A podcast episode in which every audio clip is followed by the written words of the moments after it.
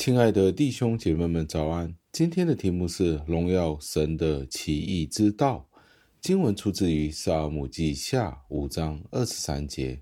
经文是这样说的：大卫求问耶和华，耶和华说：“不要一直地上去，要转到他们后头，从桑林对面攻打他们。”感谢上帝的话语。加尔文是这样子的解释这一段的经文。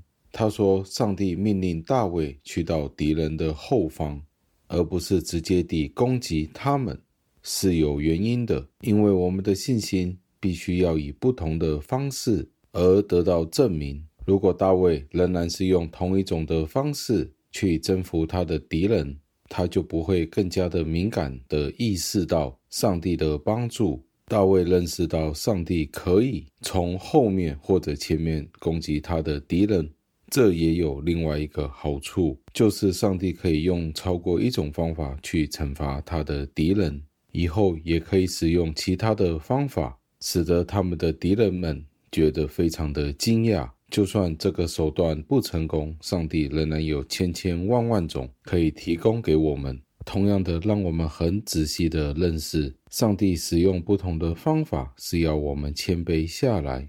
去敬拜上帝。当上帝对我们隐瞒的时候，我们就无法看见他行事的原因。我们需要将一切都交托在他的手里面，接受他宣布他自己的旨意，他看为美好的。这也是为什么在哥林多前书一章二十五节里面提到，神的愚拙也胜过这个世界的智慧。当我们无法明白为什么上帝要求我们用某一种方式去做某一件事情的时候，我们就可能觉得这样的做法是相当愚蠢的。其实，我们这样子是非常大胆的，因为这样子就代表我们否定了上帝，而且显出了我们的傲慢。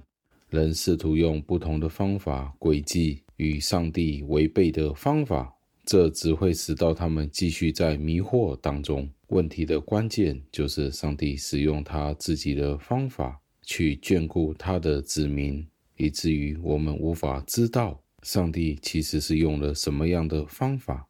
让我们用清醒和敬畏去接受来自上帝的事情。最后，让我们默想，上帝会使用我们意想不到的方法去成就他自己的旨意。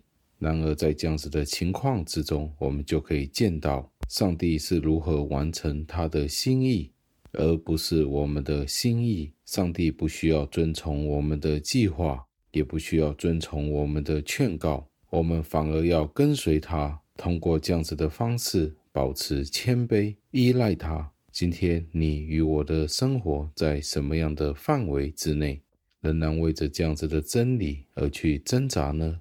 让我们一起祷告。亲爱的恩主，我们赞美感谢您，因为您自己有您自己的美意，您有您自己的方法，往往是超越我们所想象的。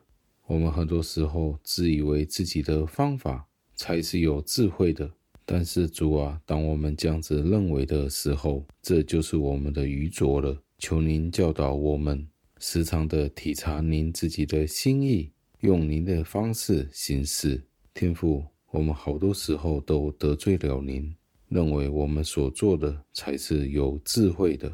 主啊，求您教导我们，谦卑在您自己的主权之下，成就您自己的心意。听我们的祷告，是奉我主耶稣基督得胜的尊名求的。阿门。